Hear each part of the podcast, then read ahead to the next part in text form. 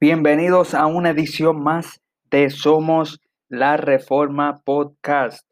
Este que te habla es tu amigo Cristian González.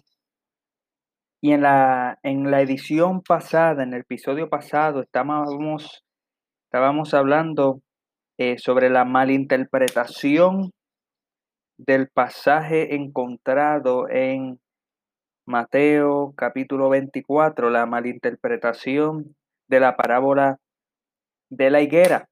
Y habíamos dicho que el sistema dispensacionalista que cree en un rapto secreto interpreta la parábola de la higuera como un mensaje codificado que informa al lector de manera oculta una alegoría que significa que Israel volvería a ser nación en el 1948. Es la interpretación que el sistema futurista y que el sistema dispensacionalista le da a este pasaje. Y habíamos refutado tal idea eh, cuando fuimos a, un capítulo, al capítulo 21, antes del capítulo 24, en donde Jesús establece un precedente para que la higuera, si es Israel, no vuelva a renacer. Y pudimos demostrar cómo la interpretación de esta parábola es que de la misma manera que una higuera y que los árboles, según Lucas 21, eh, brotan sus hojas, nosotros sabemos que el verano está cerca. De esa misma manera, cuando ocurren las señales del fin, sabemos que el fin está cerca. Y no significa que el Señor está hablando sobre un mensaje codificado que supuestamente Israel volvería a ser nación en el 1948. Así que si le interesa escuchar ese episodio, vaya al episodio anterior, en donde explicamos con más detalle eso. En este episodio vamos a continuar con el mismo pasaje eh, y vamos a estar leyéndolo en estos momentos, el libro de Mateo, capítulo 24, verso 32 al 34 y le sugiero que lea todo el capítulo, un capítulo asombroso, y que lea el capítulo 23 antes de leer el capítulo 24, porque eso va a ser muy importante para establecer el contexto de este pasaje. Y leemos capítulo 24 de Mateo, verso 32, dice, de la higuera aprended la parábola. Cuando ya su rama está tierna y brotan las hojas, sabéis que el verano está cerca.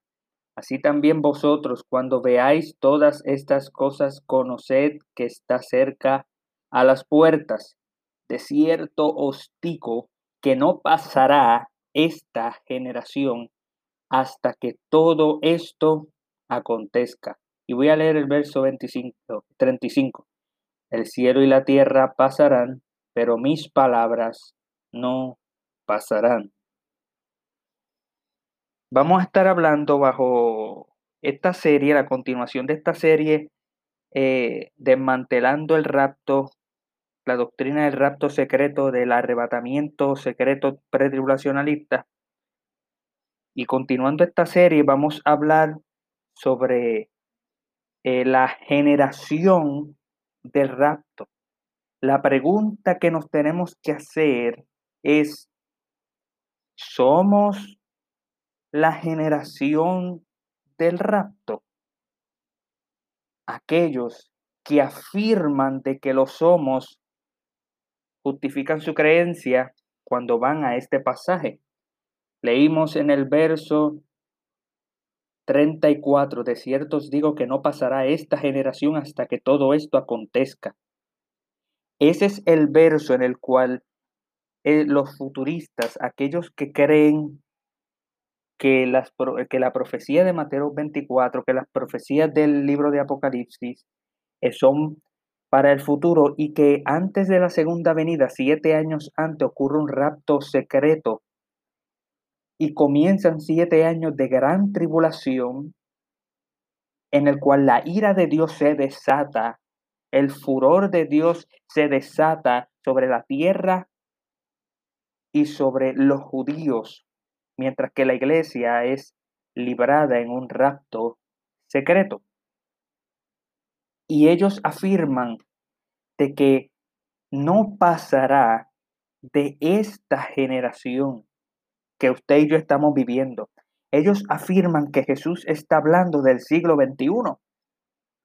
Ellos afirman de que Jesús, al hablar de la parábola de la higuera, y ellos interpretando de que esto tiene un cumplimiento para el 1948, luego Cristo dice que no pasará de esta generación. Ellos interpretan que el verso en realidad lo que dice no pasará de esa generación que vio a la higuera volver a ser nación, en, en la cual la parábola de la higuera tiene un cumplimiento profético en el 1948 y por lo cual, eh, eh, por, esa razón, desde el 1948 se está viviendo en la última generación. Y ellos afirman entonces que no pasará de esta generación sin que antes ocurra el arrebatamiento de la iglesia, siete años de gran tribulación y la segunda venida. Realmente este verso está hablando de esto. Bueno, en el, episodio anterior habíamos refutado la malinterpretación de la parábola de liguera que sugieren estos predicadores y estos maestros que Israel volvería a ser nación en el 1948. Pero nosotros vamos a continuar a refutar esa idea cuando nosotros vamos a la escritura a lo que es una generación. En la enseñanza de lo que es una generación, estos líderes sustentan su teoría. Eh, hoy en día ellos sustentan eh, su teoría yendo al Salmo 90, verso 10. Así que ahí vamos a ir. Deben de ustedes también comprender que esta no fue, este no fue el texto inicial en el, en, en el cual ellos usaron al principio para poder hacer matemática y, poder saber cuánto dura una generación según la Biblia. Ese no es el texto inicial.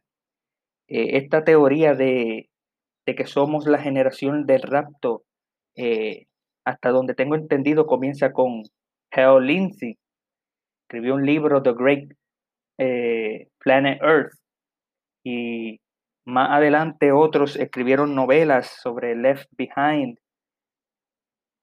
Y eh, ellos hicieron miles y millones de dólares vendiendo libros hablando sobre este rapto secreto.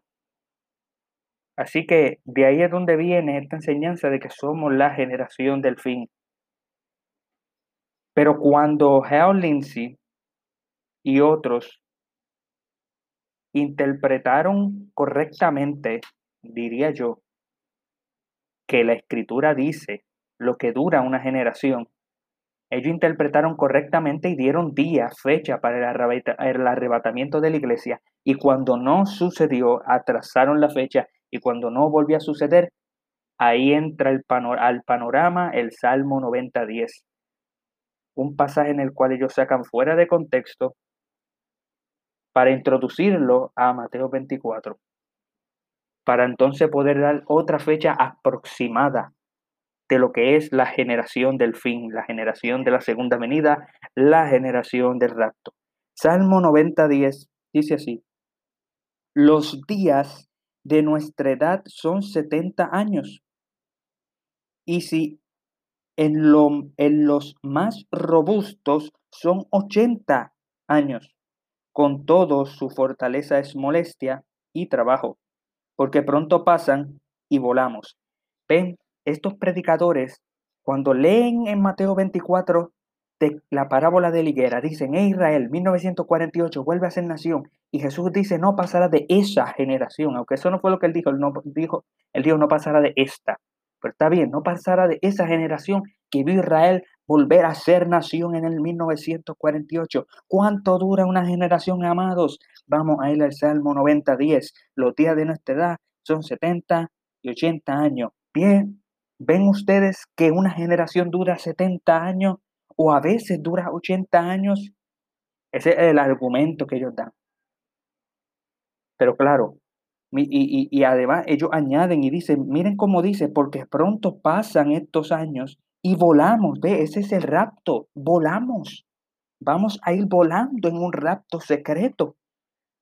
Bueno, amado, este texto no está hablando sobre eso.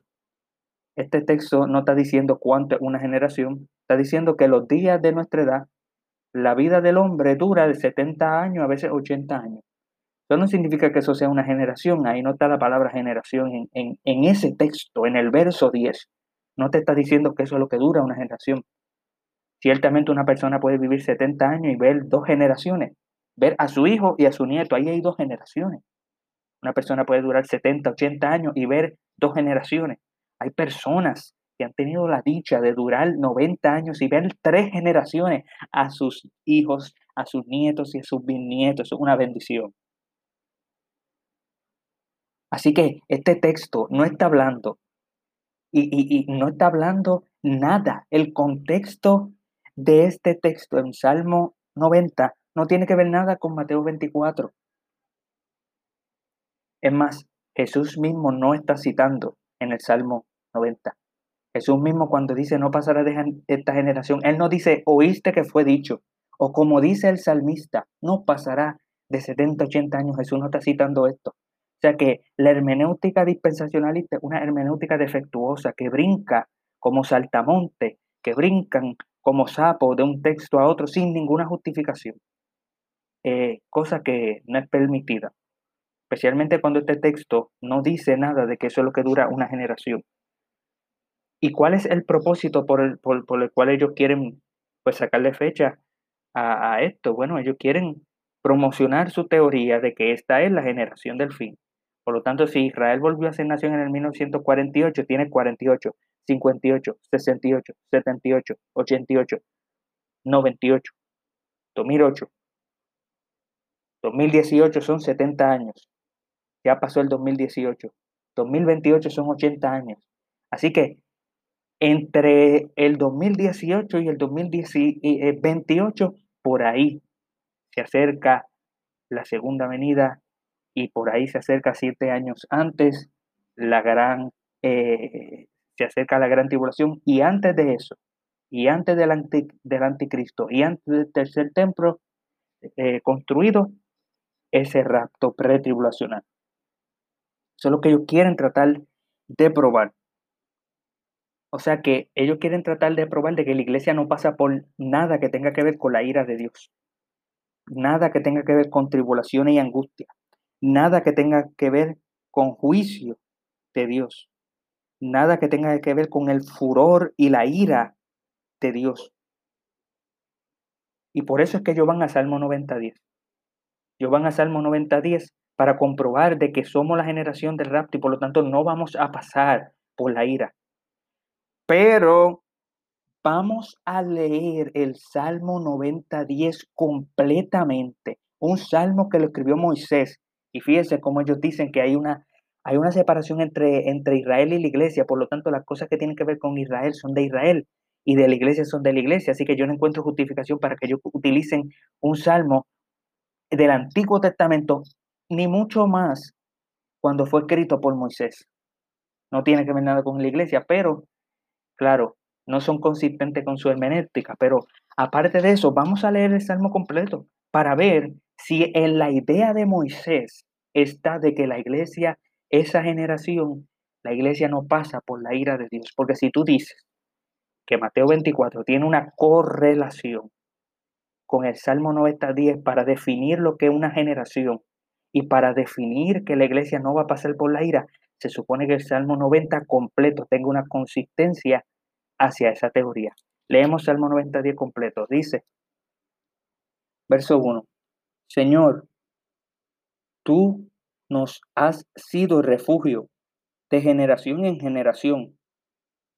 Antes que naciesen los montes y formases la tierra y el mundo, desde el siglo y hasta el siglo, tú eres Dios.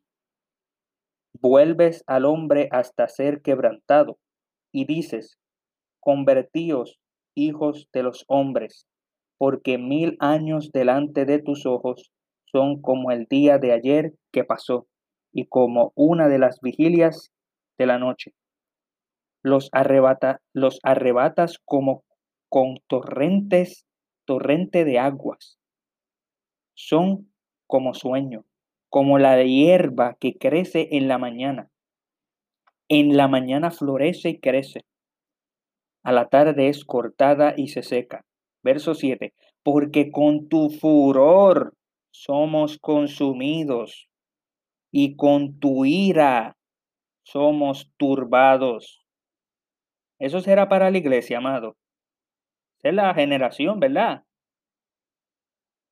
Verso 8. Pusiste nuestras maldades delante de ti, nuestros hierros a la luz de tu rostro, porque todos nuestros días declinan a causa de tu ira.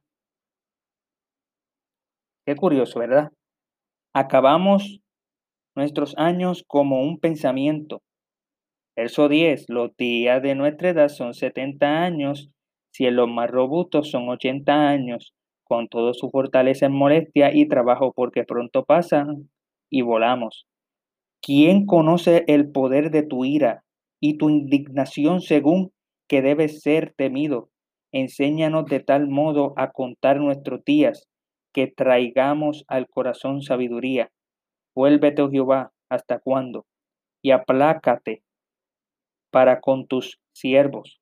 Fíjate, aplácate de mañana, sácianos de tu misericordia. Y cantaremos y nos alegraremos todos nuestros días.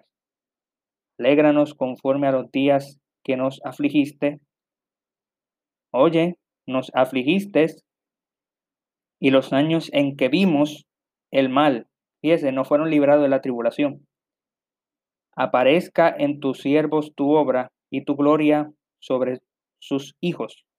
Sea la luz de Jehová nuestro Dios sobre nosotros y la obra de nuestras manos confirma sobre nosotros. Sí, la obra de nuestras manos confirma. Amén. Tremendo salmo de Moisés. Fíjense que en este salmo tenemos la ira de Dios, el furor de Dios, el castigo de Dios sobre, sobre los pecadores, sobre aquellos que estaban viviendo en el tiempo de Moisés, aquellos que estaban en el desierto. Y dice el salmista, Moisés, diciendo de que aquellos que son de Dios no significa que no son librados de la ira, ¿no? si no están en Cristo, sino, sino son verdaderamente justos delante de Dios por medio de Jesucristo, no son librados de la ira, hay un castigo que ocurre. Así que, ¿qué relación tiene esto con la teoría de que vamos a ser librados de la ira siete años antes? Porque somos la generación de rapto que, que dura una generación de 70, 80 años, cuando el propio capítulo, Salmo 90, refuta toda esa, toda esa semblanza, toda esa mezcolanza de, de teoría que no es bíblica. Así que nosotros tenemos que hacernos una pregunta, ¿somos la generación del rapto realmente? Ahora, algunos dirán, ¿cuánto dura entonces una generación bíblicamente? Si, si yo estoy argumentando de que esto no tiene que ver con generación, con fecha de 70 a 80 años, sino que está hablando sobre juicio de Dios. ¿Cuánto dura una generación? Bueno, si Moisés escribió Salmo 90, yo creo que es menester ir a un verso en números capítulo 32, versículo 13, en donde tenemos un texto más explícito en el cual está la palabra generación ahí adentro. Un verso más fuerte que en el Salmo 90.10, para confirmar de que una generación no dura 70, 80 años, sino 40. Y eso Jaolin sí lo sabía, y eso muchos pretribulacionalistas sabían. Por eso es que ellos decían que, que cuando escribieron un libro, no me recuerdo ahora mismo quién fue quien lo escribió, pero se escribió un libro que era titulado 88 eh, razones por la cual el rapto sucederá en el 1948. Y claro, ellos usaban este texto que demuestra que una generación dura 40 años. 1948 a 1988 son 40 años. Cuando no ocurrió el rapto, dijeron, escribieron otra vez el libro, 89 razones para que el rapto ocurra en el 1989 y pusieron de que se habían equivocado utilizando mal el calendario, utilizando mal eh, la, la, matemática que ellos hicieron. Pero ellos daban por cierto de que la Biblia enseña que una generación dura 40 años. Pero luego de que falló eso, ahora vamos a Salmo 90.10. Ahora vamos a buscar qué, otro, qué otra fecha podemos dar. El Salmo 90.10 no dice nada de que una generación dura eso. Dice que los días de nuestra persona es una generación. Números 32.13. Vamos a ir allá para certificar lo que estamos hablando. Números 32.13 dice, y la ira de Jehová se encendió contra Israel y los hizo andar errantes 40 años por el desierto hasta que fue acabada toda aquella generación que había hecho mal delante de Jehová. ¿Cuánto dura una generación? 40 años. ¿Por qué?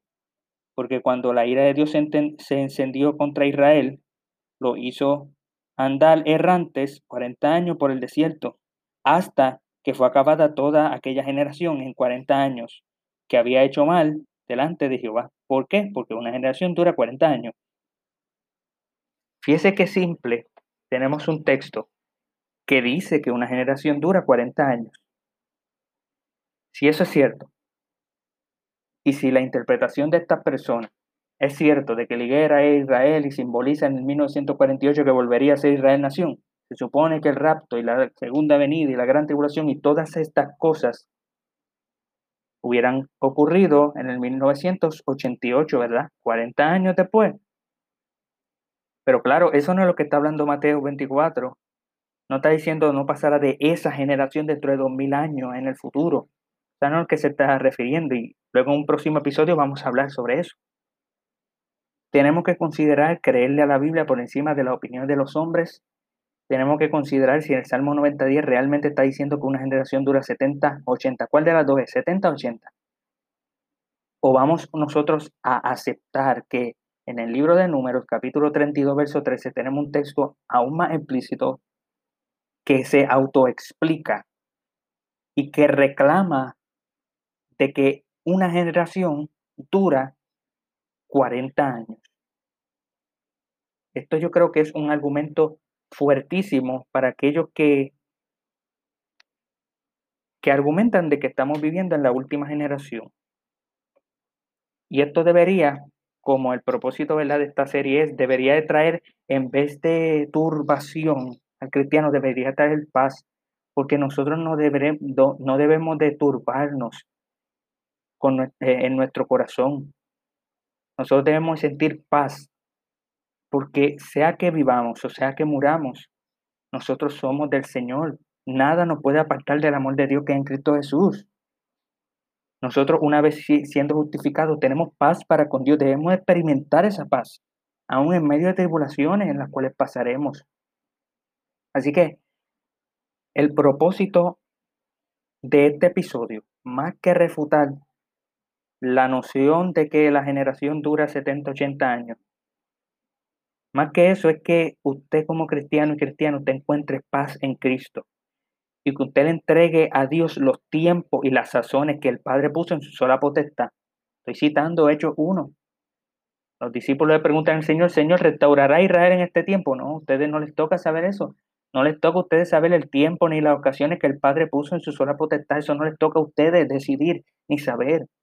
¿A ustedes qué es lo que les toca? Ser llenos del Espíritu Santo. ¿Para qué? Para predicar el Evangelio a, toda, a todas las naciones, a Samaria, a Galilea, a Jerusalén, hasta los confines de la tierra. Eso es a lo que Dios nos llamó, a estar pendiente, a estar todo el tiempo concentrándonos en el Evangelio, en las buenas nuevas que anuncian que el Hijo de Dios nació de la Virgen María vivió una vida perfecta, cumplió la ley, y murió en la cruz del Calvario por nosotros, para que aquellos que crean en Él, esos pecadores por cuales Él murió, que crean y que creerán en Él por el poder del Espíritu Santo, que crean en Él, los que crean en Él y se arrepientan, puedan ser perdonados, puedan ser justificados, puedan tener paz para con Dios y puedan gozar de la eternidad con Cristo, con Dios en el cielo, cielo nuevo y tierra nueva. Ese es el propósito. Y que sea que nosotros muramos, o sea que nosotros veamos la segunda venida, tengamos paz, tengamos seguridad.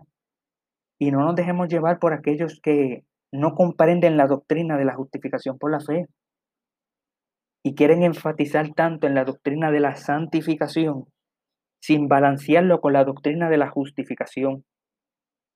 La salvación nuestra, amado, no es mediante la santificación. La santificación es el producto de la obra del Espíritu Santo en todo aquel que cree genuinamente en Jesucristo. es la obra del Espíritu Santo. Pero la santificación no garantiza nuestra salvación en el sentido de que nosotros no somos salvos porque somos santos. No. Nosotros somos santos porque nos salvaron. La justificación no se puede confundir con la santificación y eso es lo que yo temo que muchas de estas iglesias, ¿verdad?, quieren distorsionar el evangelio predicando eh, escatología inminentista y no está malo con predicar de que Cristo puede venir en cualquier momento, no hay problema con eso. Pero el problema es cuando se predica de que tienes que tú prepararte, estás suficientemente preparado, oras lo suficiente, ayunas lo suficiente, lees la Biblia suficiente, no cometes ningún pecado que si suena la trompeta te vas a quedar en cualquier momento, amado, eso, eso es no entender la doctrina de la justificación y no entender la doctrina de la santificación. No entender que el cristiano está en un proceso de santificación y peleando con la carne constantemente por el poder del Espíritu Santo. Pero que delante de Dios tenemos paz porque hemos sido justificados mediante el sacrificio de Cristo y el cristiano no puede. El cristiano tiene que dolerse por sus pecados, tiene que dolerse por, por, por la maldad que todavía, ese remanente pecado que está dentro de nosotros todavía. Pero el cristiano, aún doliéndose, el cristiano no puede seguir viéndose a sí mismo. La única manera de resolver la situación del cristiano hasta la segunda venida de Cristo o hasta que nosotros muramos es dolerse por sus pecados y mirar la cruz inmediatamente. Dolerse e ir a Cristo. Porque si tú te dueles por tu pecado, ¿cómo tú vas a arreglar tu situación? Siendo creyente, obviamente. Tú no la puedes arreglar. Tú tienes que ir a la cruz, regresar a la cruz, ir a Cristo constantemente, arrepentir, arrepentimiento todos los días. Vivir una vida de arrepentimiento, vivir una vida de conversión, de cambiar esas cosas que Cristo quiere cambiar en nosotros día a día. Pero eso es un proceso que el Espíritu Santo lo hace. Pero vamos, cuando vamos a la cruz encontramos a aquel que nos justifica, que nos justificó por la sangre del Cordero. Y ahí es donde podemos encontrar paz. Y ahí es donde podemos encontrar gozo. Y ahí es donde está nuestra esperanza, en aquel que murió en la cruz del Calvario por nuestros pecados y de ahí en adelante podemos vivir en paz, no pendiente a cuándo será la generación del rapto, sino pendiente a esa esperanza gloriosa de vivir con Cristo por toda la eternidad. Sea que muramos, nos adelantamos a eso, o sea que veamos la segunda venida. Eso es lo que debemos de anhelar y ser consistente con lo que dicen la Escritura. Así que lo vamos a dejar hasta aquí y más adelante vamos a continuar con esta serie. Muchas gracias por haber escuchado una edición más de Somos la Reforma Podcast. Hasta la próxima.